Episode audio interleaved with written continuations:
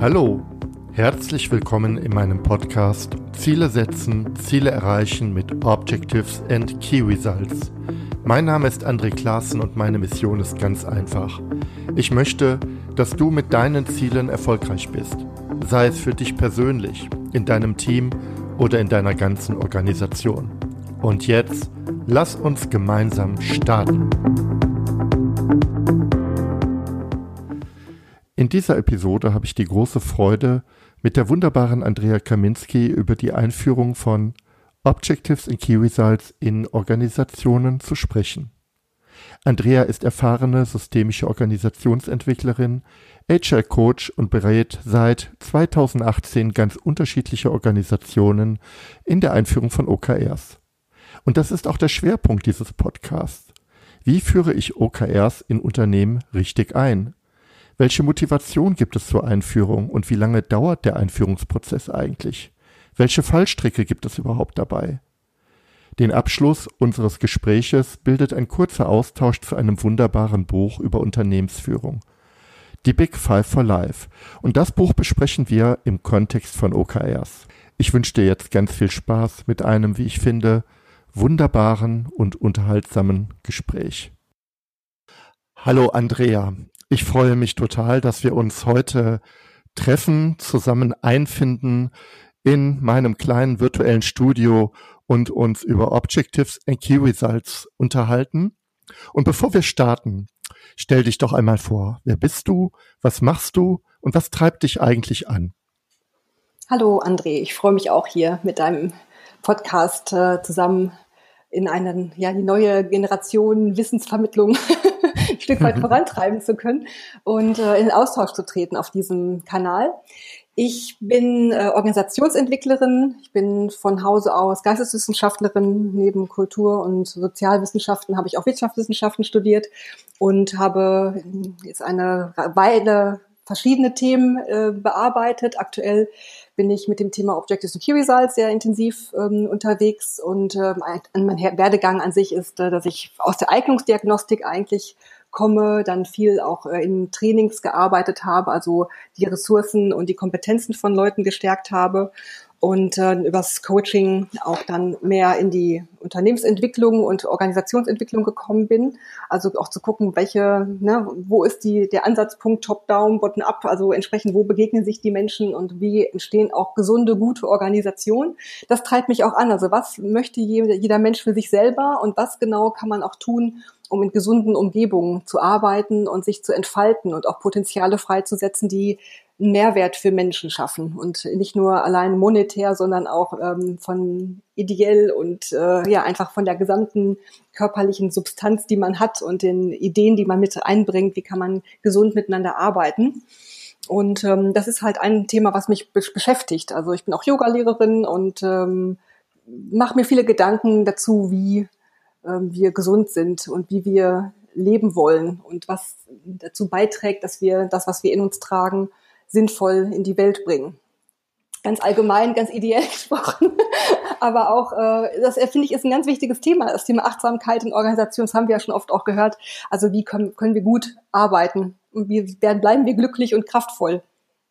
Ja, und das sind ja keine Floskeln, wenn ich das mal so aus meiner eigenen Erfahrung berichten darf. Also ich habe vor einigen Jahren, das ist aber auch schon einige Jahre her, daran geglaubt, es ist total wichtig, eine Work-Life-Balance zu haben und hatte die aber nicht. Es ging also tatsächlich sehr stark in Richtung Work und ich habe nicht auf Gesundheit geachtet und das war tatsächlich etwas, was ich erst später gemerkt habe, dass mir das überhaupt nicht gut tat. Ja, also dieses äh, auf der Arbeit gebe ich immer Vollgas und irgendwie im Privatleben versuche ich Energie aufzuladen, aber auch das mhm. Privatleben braucht seine Energie und ist mehr als eine Ladestation.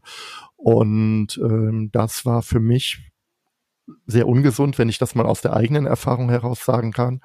Und das Thema Gesundheit nicht nur im körperlichen Sinne, sondern auch im geistigen Sinne oder im sozialen Sinne das ist, glaube ich, ein total wichtiges Thema. Deshalb sage ich, richtig so, ähm, finde ich erstmal gut und ich glaube auch viele Hörerinnen und Hörer, äh, die jetzt auch sich mit neuer Arbeit, äh, Veränderung beschäftigen, für die ist, glaube ich, das Thema Gesundheit und ähm, Sinnstiftung auch in der Arbeit oder gerade in der Arbeit ein sehr, sehr wichtiger, eine sehr wichtige Antriebsfeder das ist ja das, also das ist ja bewiesen, es ist ja belegt, es gibt ja Studien dazu, dass unsere Gedanken sich in unserem Körper manifestieren und äh, auch andersrum genauso, dass ich mir durch meine Gedanken mich auch anders aufstellen kann und andere Kraft, andere Energie empfinde. Und das ist ja, allein das zu wissen, macht ja schon eigentlich äh, einen Vorteil zu überlegen, wie kann ich das auch den ganzen Tag über und nicht nur, weil ich jetzt Arbeit und Geld verdienen muss, äh, aufrechterhalten, sondern was macht wirklich mein Leben reich? Und vielleicht empfinde ich meine Arbeit gar nicht als Belastung, sondern ich äh, habe einen Sinn und ich sehe äh, Aspekte, die dazugehören, die vielleicht auch mal mehr oder weniger Freude bereiten, aber ich weiß, wofür ich es tue und ich weiß, dass es mir generell damit gut geht. Oder wenn ich merke, es tut mir eben nicht gut, ist es ein Anteil an mir zu entscheiden, was tue ich damit, mit dieser Feststellung. Und das bringt ganz viel Verantwortung wieder zurück zu mir, aber ja, das ist äh, einfach Erkenntnisse, die wir haben, die wir sinnvoll nutzen können. Hm.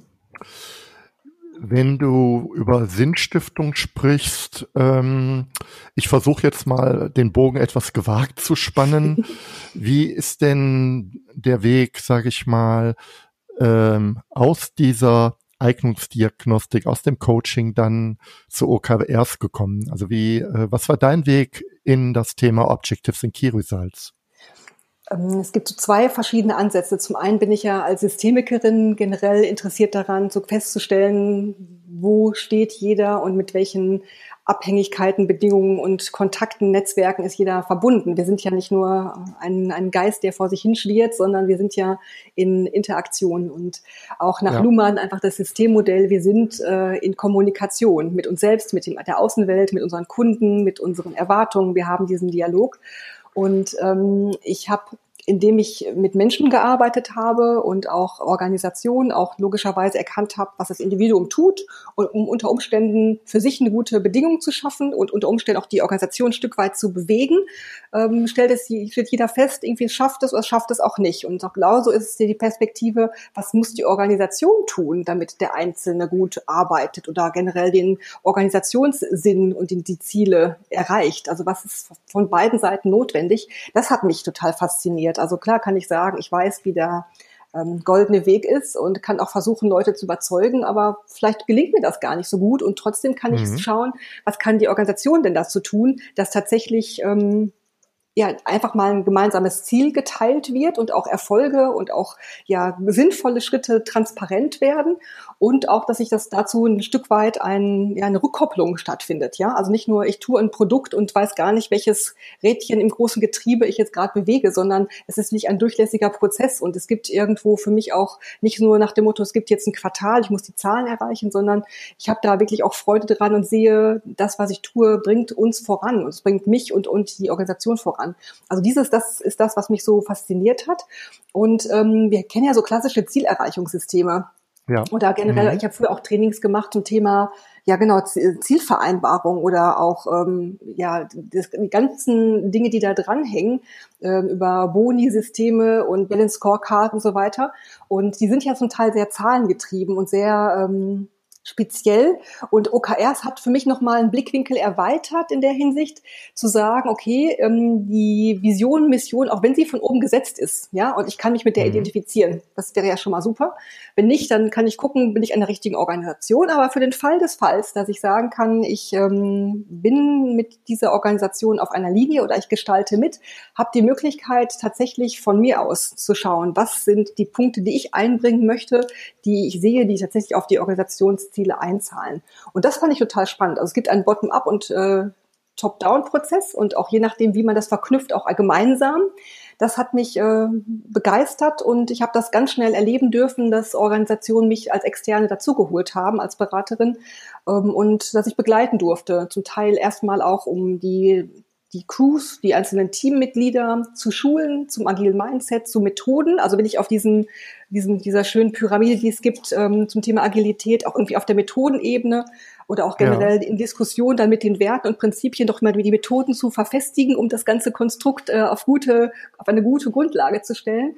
Und dann halt auch dieses Framework mit anzupassen und als Begleitung zu dem System, das, wie das Framework an sich aufgesetzt wurde, ein Stück weit immer wieder mitzugestalten und zu schauen, was genau muss an welchen Enden vielleicht noch mal ein Stück weit ersetzt oder ergänzt werden, was, woran haben wir noch nicht gedacht welche Erfahrungen haben wir gemacht und wie können wir das reflektieren, wie können wir das verbessern. Denn der Prozess OKR ist ja ein äh, stetiger. Es ist ja nicht, wir setzen es mal auf und dann läuft, sondern es ist ja genau ein Lernprozess der Organisation, der dauerhaft vonstatten geht. Ich würde gerne ähm, nicht unbedingt vorne, aber mittendrin anfangen. Ja. Ähm, was treibt eine Organisation dazu? Also du hast jetzt sehr schön beschrieben, was es auch für Mitarbeiter ähm, für Vorteile hat, ähm, sich mit einem System wie OKR zu beschäftigen. Allein die Möglichkeit, auch selbst mit an den Unternehmenszielen arbeiten zu können, ein Stück weit auch intrinsisch motiviert, bottom-up auch mitgestalten zu können. Aber was bringt ein, was bringt ein Unternehmen dazu, OKRs einzuführen? Was ähm, äh, waren die Vorstellungen des Managements oder deiner Auftraggeber oder die Ziele, die sie damit erreichen wollen?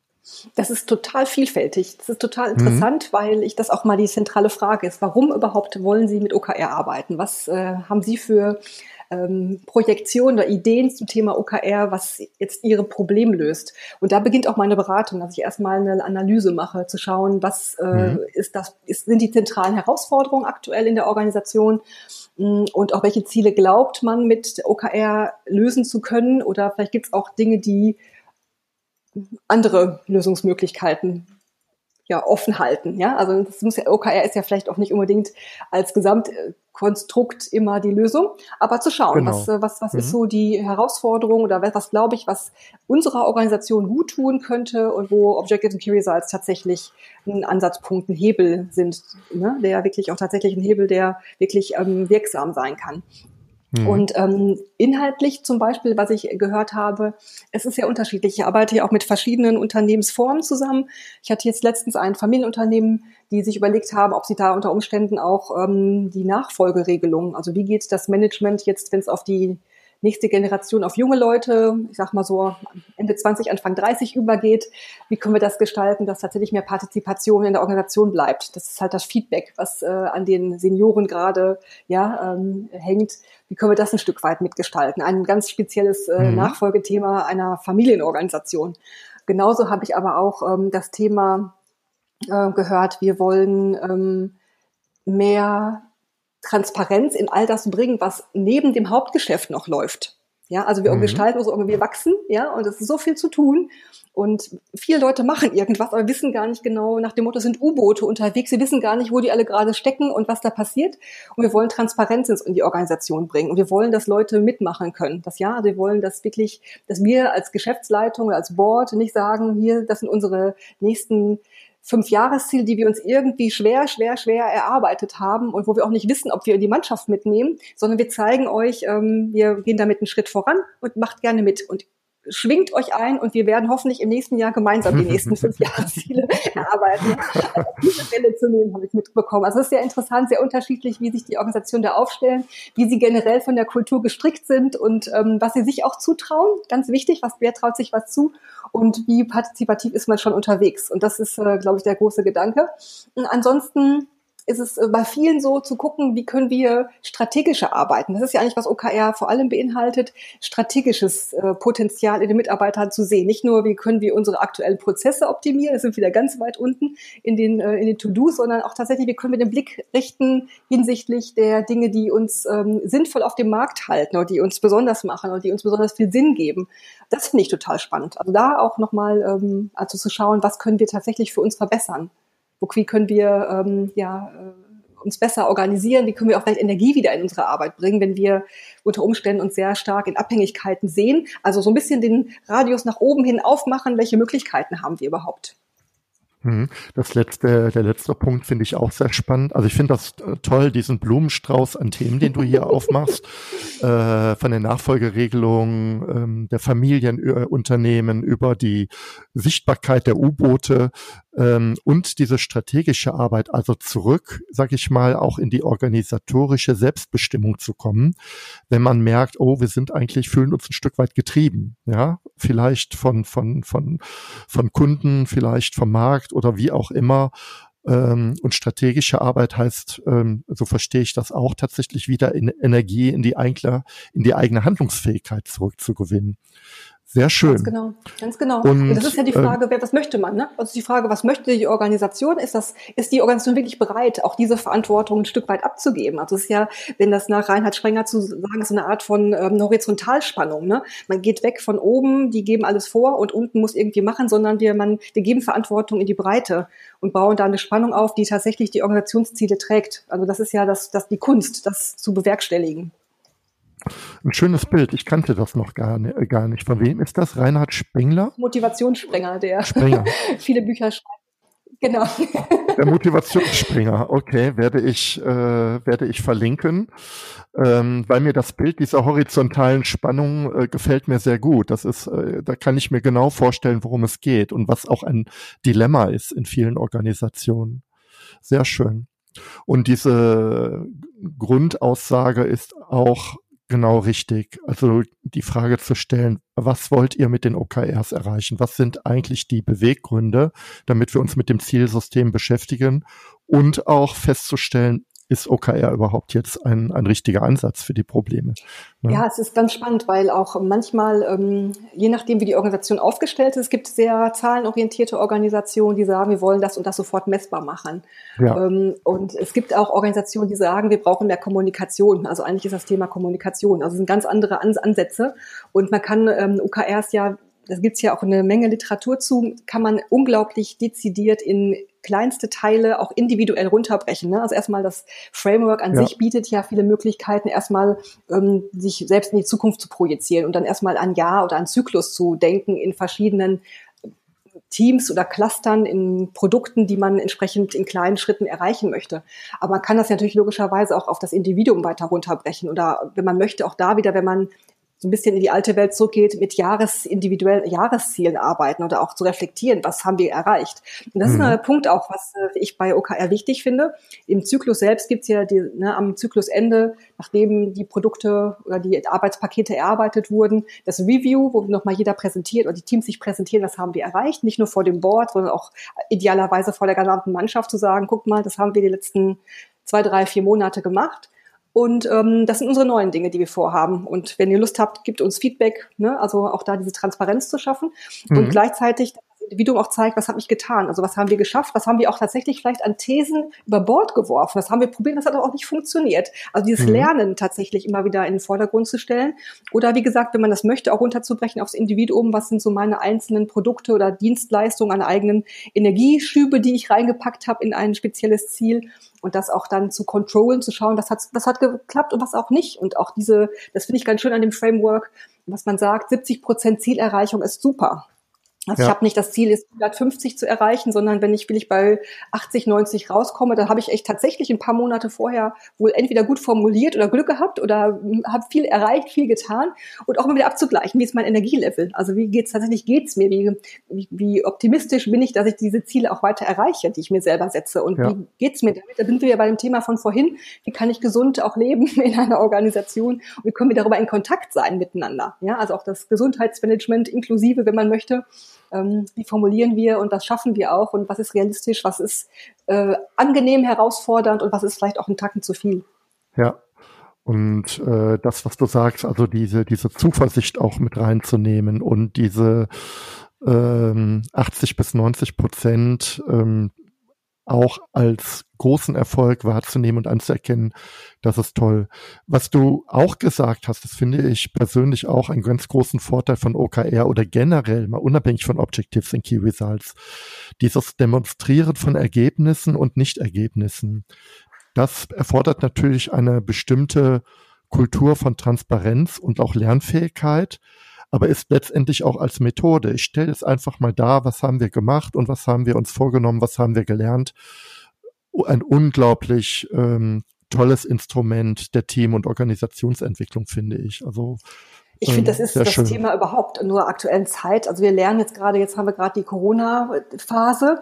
Ähm, ich, das ist doch jetzt ein Paradebeispiel. Also auch was haben wir uns vorgenommen und welche unvorstellbaren ähm, Probleme sind auf einmal da, mit denen wir umgehen müssen. Also gerade VUCA live, also und wie können wir damit ja. umgehen? Also wir können ja generell nicht alles, äh, es liegt ja nicht alles in unserer Hand, aber wir können das Beste daraus machen aus den Erkenntnissen, die wir gewinnen. Wir können gute Thesen stellen, wir können gute ähm, Piloten aus schicken, um Erfahrungen zu machen. Wir können die reflektieren, wir können da analysieren. Also das genau braucht es auch. Und ähm, ich finde, das, das Dümmste ist ja, wie gesagt, aus Fehlern oder aus Problemen oder aus Thesen, die nicht funktionieren, nichts zu lernen, ist ja viel teurer und problematischer und energieraubender, als das auch transparent zu machen. Wir haben probiert, ja, oder wir mhm. haben das mehrfach, oder wir haben das in manchen Fällen geschafft, in manchen nicht, und zu gucken, woran lag das denn auch? Also spitzer zu werden, präziser zu werden, der Formulierung der Option, die man hat.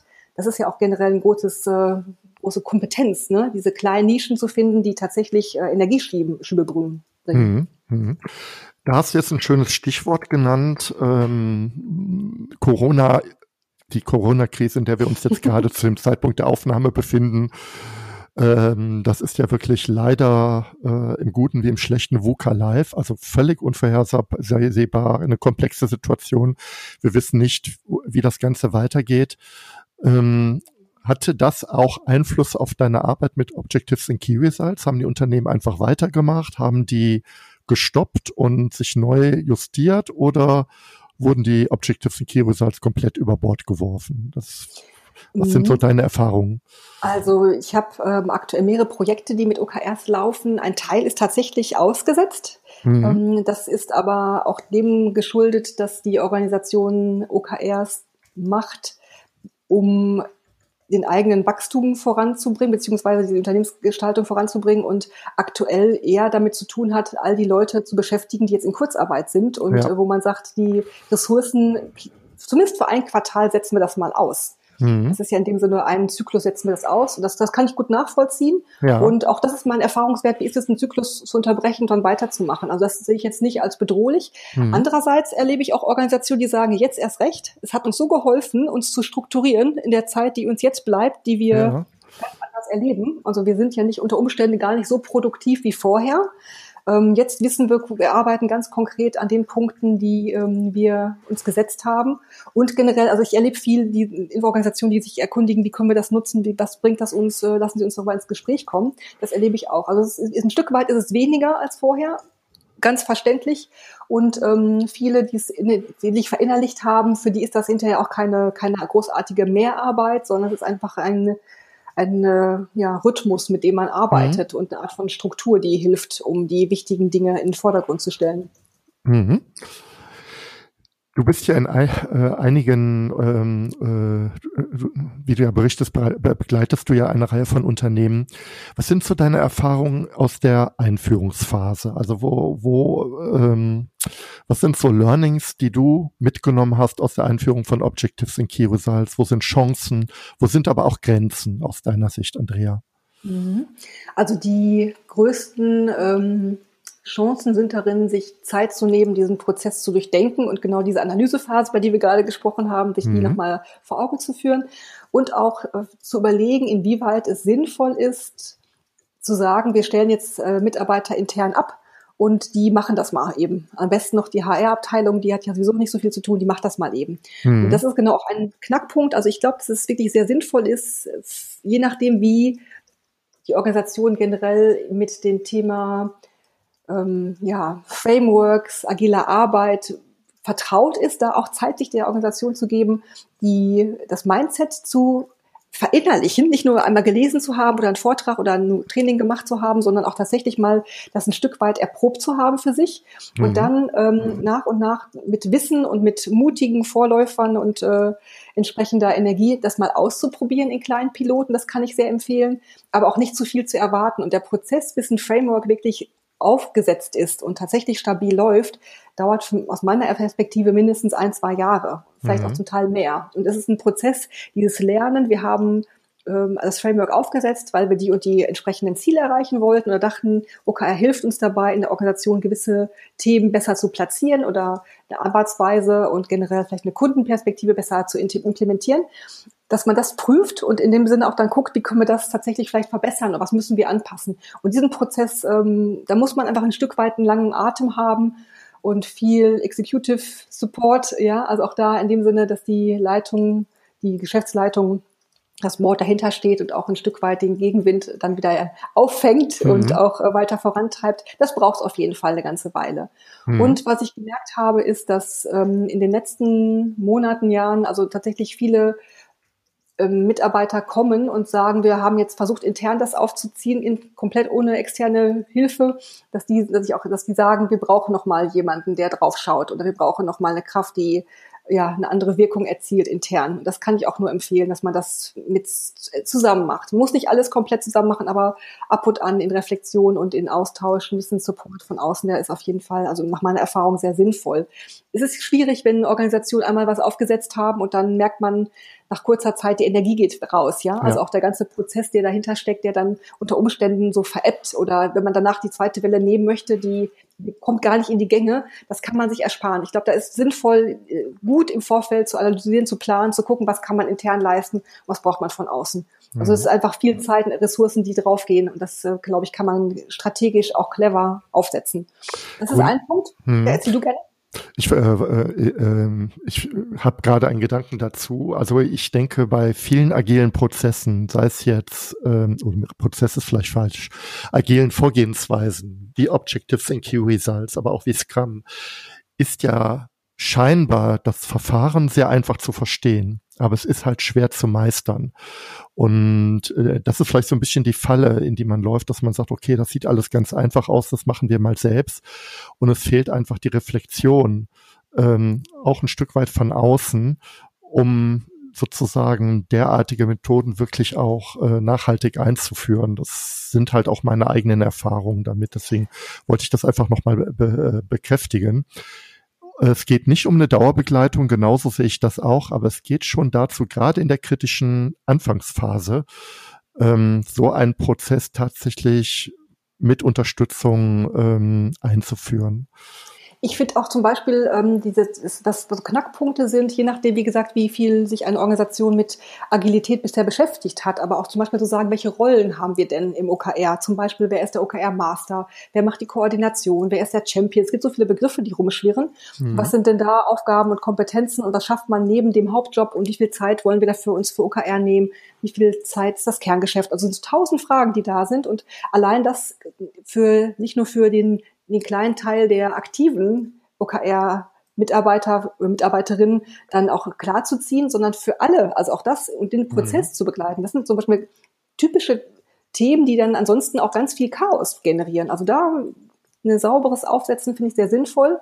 Aber gibt es viele Details auch, was genau, wie formuliert man OKRs sinnvoll? Was macht jetzt für die Marketingabteilung Sinn und was macht für die, ja, ähm, ja für die Rechtsabteilung Sinn?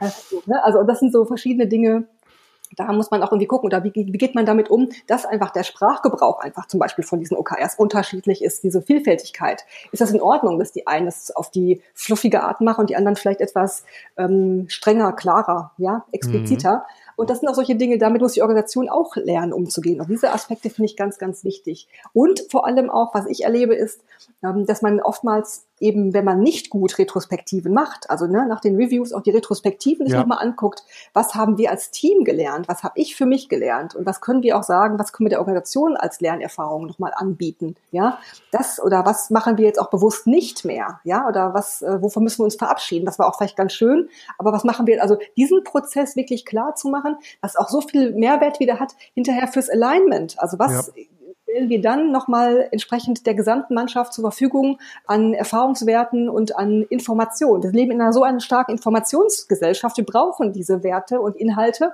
Und die sind ja schade, wenn die einfach vorhanden sind, aber keiner weiß, wo die stecken. Hm, hm.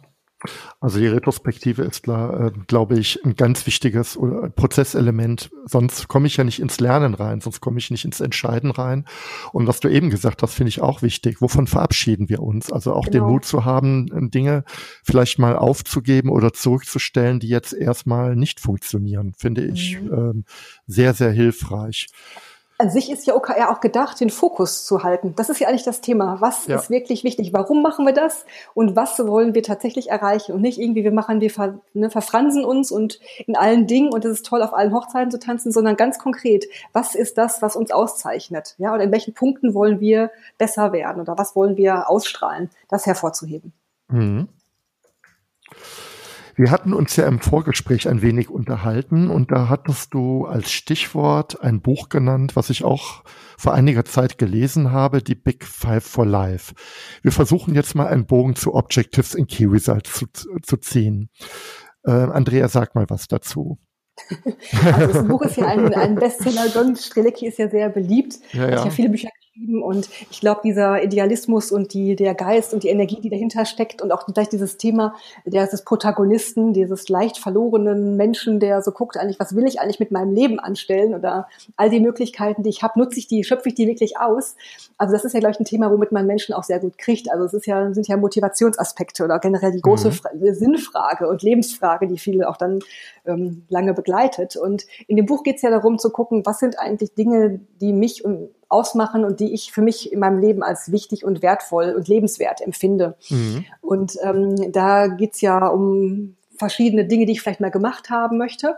Und wenn ich Dinge mal gemacht haben möchte, geht's ja eigentlich darum, welche Erfahrungen will ich eigentlich machen im Leben. Also was äh, möchte ich gerne tatsächlich, ähm, ja, welchen, welchen Mehrwert für mich persönlich möchte ich gerne generieren. Und diese Erfahrung hilft mir dazu, dieses, äh, diese Erfahrung zu machen. Mhm. Ähm, ja, und die, das, das ist also genau ein ganz großes, großes Thema bei in, in dem Buch.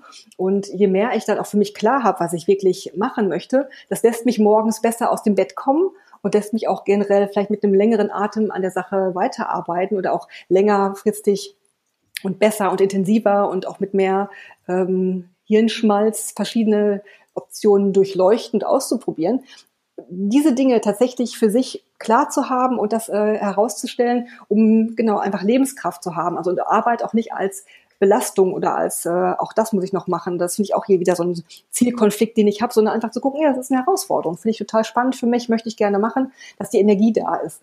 Und ähm, das ist genau, was in dem Buch drin steht. Und in dem Buch wird ja, in dem Buch wird ja auch eine These aufgestellt, die ich ich weiß nicht, ähm, die ja vielleicht gewagt ist.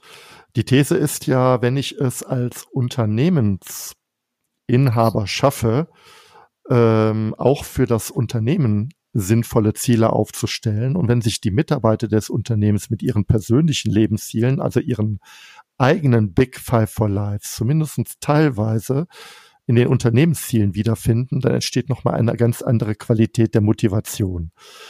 Das ähm, finde ich sehr spannend, aber ich würde es tatsächlich vielleicht mit Abstand betrachtet etwas nüchtern sehen. Denn ich glaube, es ist zu viel verlangt zu sagen, okay, äh, Mitarbeiter identifizieren sich wirklich in so einer großen Form mit Unternehmenszielen.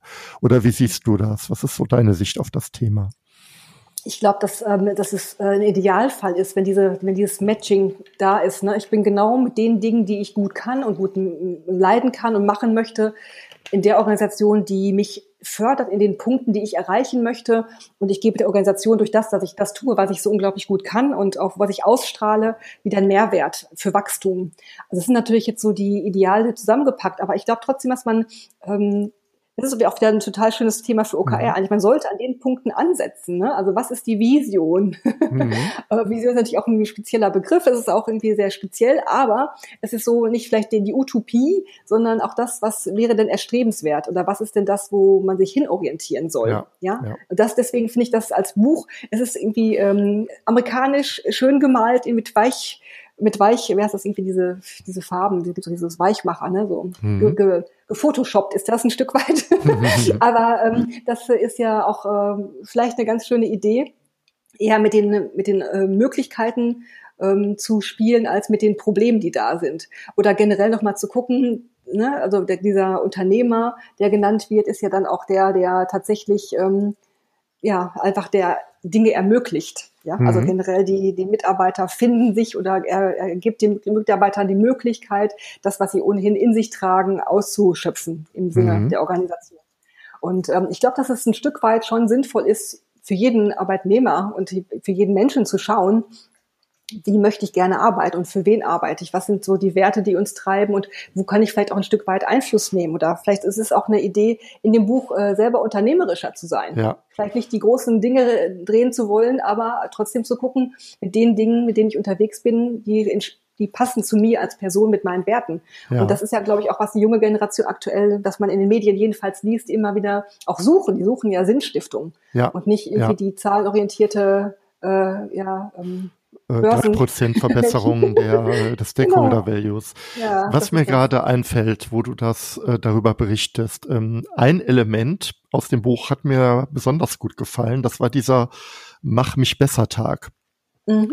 Also die Idee zu sagen, ähm, wir treffen uns regelmäßig und dann kommen Ideen auf den Tisch und alle Beteiligten haben nur ein Ziel, diese Idee noch besser zu machen. Ganz genau. Und das fand ich ist eine ganz schöne Idee, weil ich kenne das oft umgekehrt. Es gibt eine Idee und die muss verteidigt werden. Ja, also ich ja. stehe dann da und werde sozusagen bin gefordert, die Idee irgendwie so lange zu verteidigen, bis auch der Letzte sagt, okay, äh, können wir mal probieren. Und dieser diese 180-Grad-Drehung zu sagen, jede Idee, und wenn sie auch erstmal noch so belanglos ist, wird jetzt von allen Beteiligten noch besser, noch toller, noch mhm. äh, äh, noch, noch schöner gemacht.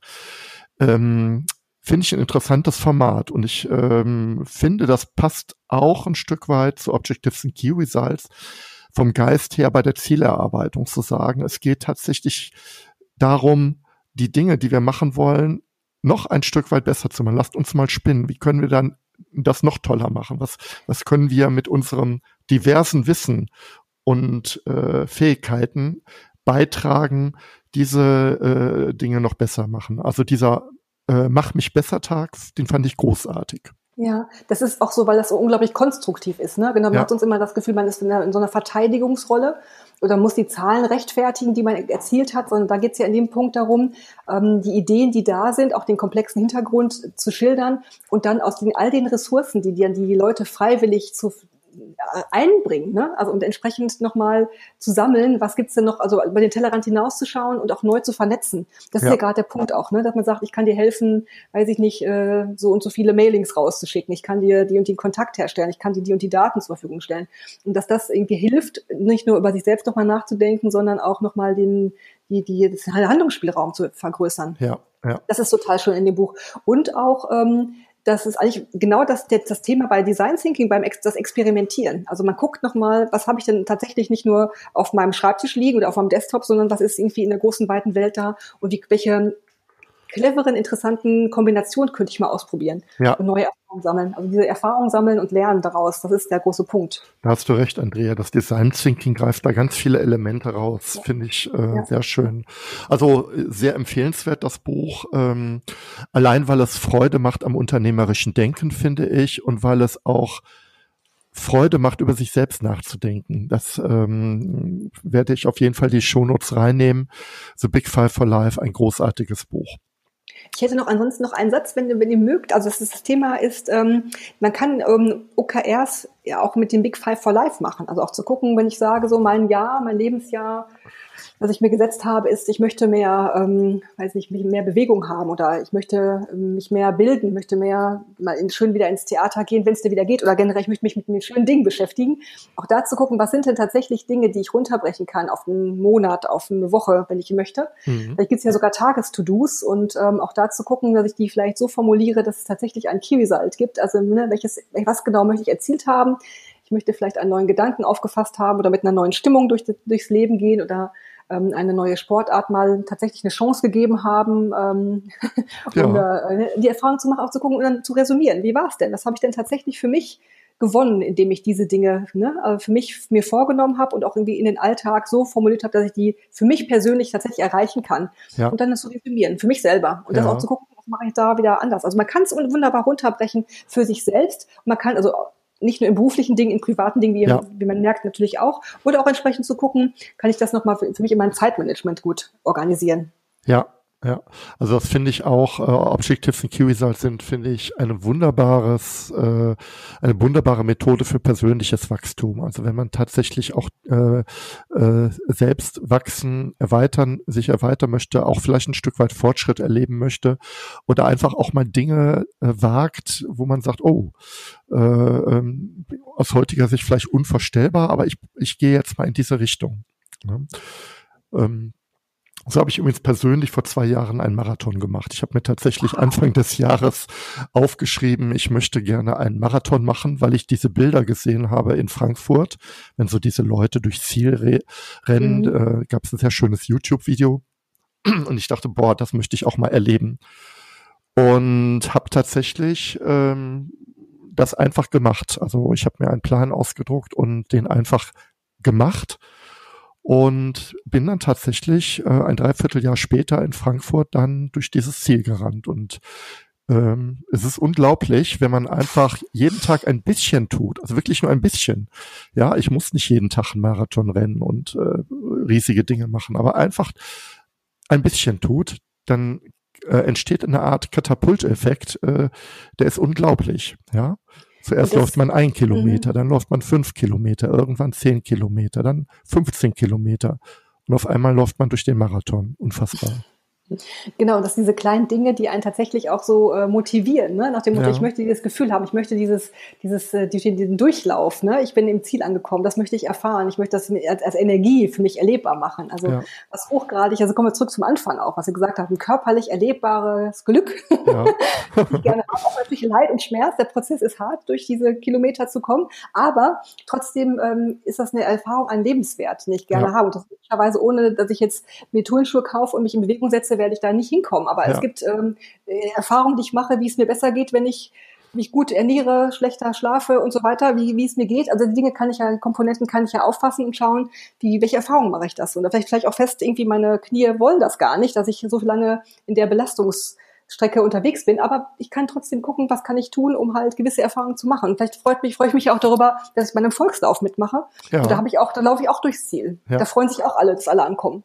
Was mir sehr geholfen hat damals war, wenn ich drüber nachdenke, Visualisierung. Ich habe es tatsächlich schriftlich ja. gemacht und ich habe es aufgehängt. Also dieses Ziel war tatsächlich jeden Tag sichtbar und äh, das hat äh, half auch, also Visualisierung, Transparenz, das auch anderen Menschen zu zeigen. Ähm, das sind auch alles Elemente, die, die wir auch in OKRs wiederfinden und die auch helfen, Zielerreichung ein Stück weit zu unterstützen, finde ich.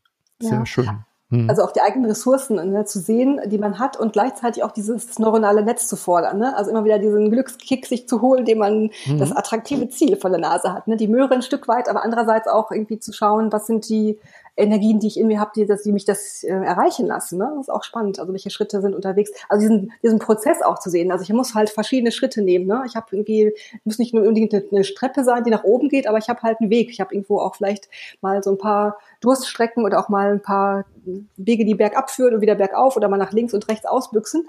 Aber ähm, ich bin unterwegs. Ich habe das Ziel und das ist wirklich für mich weiterhin attraktiv. Das ist ja auch ein, total eine gute Parallele zu OKR. Ja, so. Ich glaube, wir haben jetzt so ein bisschen den Bogen durchgeführt von, von der Motivation von Unternehmen, sich mit Objectives und Key Results zu beschäftigen, über das Thema, wie führe ich äh, OKRs ein, was sind so die Knackpunkte.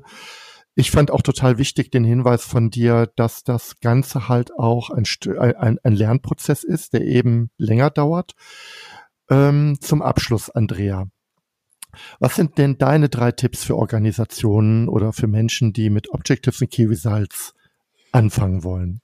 Ich würde immer empfehlen, wirklich zu schauen, wer hat welches Interesse, also welche, welche Ziele, welche Herausforderungen haben wir aktuell in der Organisation zu meistern und worauf wollen wir uns konzentrieren. Also das ist äh, ein wichtiger Punkt da, diese Selektion zu finden und ähm, OKR an sich ist ja auch so, dass es einfach nochmal vielleicht manche Organisationen so ein bisschen aufrüttelt. Wenn man sagt, noch erstmal eine Abteilung startet oder ein einzelnes äh, Team startet mal, ähm, zu schauen, was sind so die Parameter, mit denen wir arbeiten wollen. Also auch da, das strahlt aus. Das würde ich irgendwie auf jeden Fall empfehlen, zu reflektieren. Es ist eine Systemik, wenn ich anfange, die Systeme zu hinterfragen oder auch ein Stück weit neue Arbeitswelten äh, einzuführen, diese Prozesse und Strukturen, die ich ein Stück weit antaste oder auch überarbeite, haben wieder Auswirkungen auf andere Systeme. Deswegen diesen, ähm, den, ja, diesen Schneeballeffekt würde ich nicht komplett vergessen wollen. Aber zumindest irgendwie, dass man immer im Blick hat, es sind Erfahrungswerte und ähm, es geht darum, besser zu werden, beziehungsweise konstruktiv sich auf dem Markt zu entwickeln und diese Erfahrungswerte einfach zu wertschätzen. Das ähm, genau und auch wertschätzen, immer auch wertschätzen. Das hat uns dahin gebracht, wo wir jetzt stehen. Und was sind die aktuellen Herausforderungen, ne, die unter Umständen nicht mehr das sind, was wir mal, was es mal war. Und das im Blick zu haben. Ich finde gerade das Letzte, was du sagst, total wichtig. Also auch wertzuschätzen, was hat uns dahin gebracht, wo wir jetzt stehen. Das ist zu jeder Zeit, glaube ich, ein ganz wichtiger Punkt. Denn das ist etwas, was einem die Möglichkeit gibt, jetzt die nächsten Schritte zu geben. Und das ist nichts, äh, äh, was einfach verworfen oder ignoriert oder über Bord äh, geworfen werden soll, finde ich. Also generell, wenn es um Veränderung geht. Also das, den Aus, der Ausgangspunkt selbst braucht einfach auch seine Wertschätzung und die, die, die nächsten Schritte auch. Sehr genau, schön. Genau, ist, und die Kunst ist mal das Loslassen von dem, was sich bewährt hat. Ne? Wir, unsere Systeme sind autopoetisch, wir wollen uns selbst erhalten und ja. trotzdem müssen wir ein Stück weit loslassen, um was Neues auch ähm, willkommen heißen zu können. Und das ist, glaube ich, immer die Kunst, ne? Nicht nur ja. raus wie Flügge zu werden, alles loszulassen, sondern ein Stück weit äh, die Verbindung zum Alten mit dem Blick nach vorne so zu verknüpfen. Das ist die große Herausforderung. Ja. Ganz herzlichen Dank, Andrea, für das tolle Gespräch und für, de, für das Teilen deiner Erfahrungen zu Objectives in Key Results. Ich habe mich wirklich sehr gefreut und äh, ganz herzlichen Dank dafür, Andrea. Vielen Dank. Hat mir viel Freude gemacht. Dankeschön. Bis dann. Tschüss. Bis bald. Tschüss. Danke, dass du mir zugehört hast. Und wenn du jetzt Interesse an weiteren Impulsen zum Zielsystem Objectives in Key Results hast, dann gehe jetzt direkt auf meine Webseite andreklassen.de. Registriere dich dort für meine OKR-Impulse. Als kleines Dankeschön erhältst du meine Checkliste für Objectives in Key Results zum Ausdrucken. Über eine Bewertung dieses Podcasts auf iTunes würde ich mich besonders freuen. Damit hilfst du nicht nur mir, sondern allen anderen Hörern auch, die Inhalte dieses Podcasts noch viel besser zu machen. Und jetzt wünsche ich dir ganz viel Erfolg bei der Umsetzung deiner Ziele.